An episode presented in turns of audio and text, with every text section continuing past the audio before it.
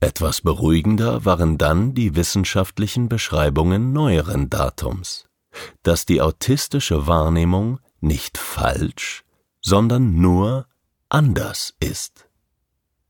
Es wurde ein Vergleich von Windows und Apple hergestellt. Beides sind wunderbar funktionierende Computersysteme, aber zur Verständigung zwischen beiden Systemen braucht es Übersetzung. Das klang schon deutlich versöhnlicher.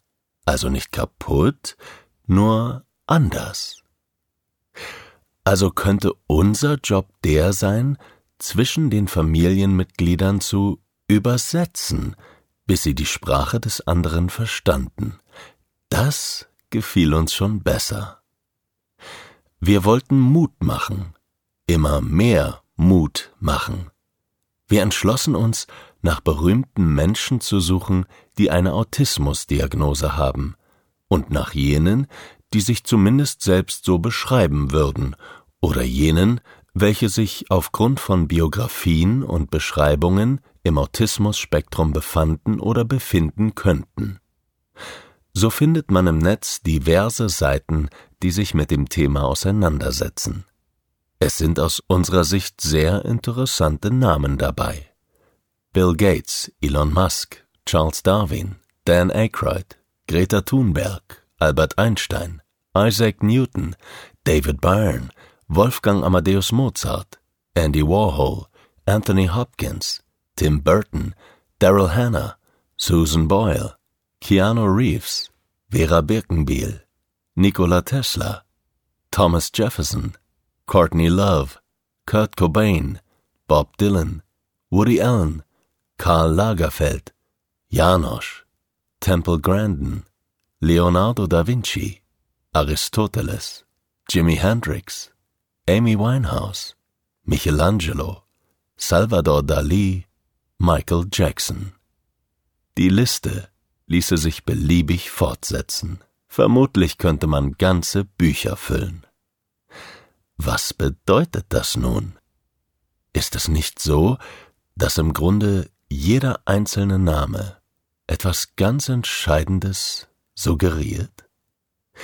Dann kann es doch nicht so schlimm sein mit dem Autismus. Wenn die es geschafft haben, etwas aus ihrem Leben zu machen, dann haben alle die Chance, etwas aus ihrem Leben zu machen. Zurück zu uns. Neben den Fach- und Lehrmeinungen war unser stetiger Lehrmeister die permanente Auseinandersetzung mit Menschen. Täglich sind wir im Austausch mit Menschen, die über ihre Erlebniswelt berichten.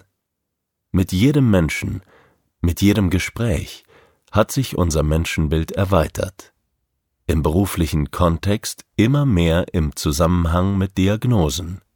Meist eben dieser Autismus.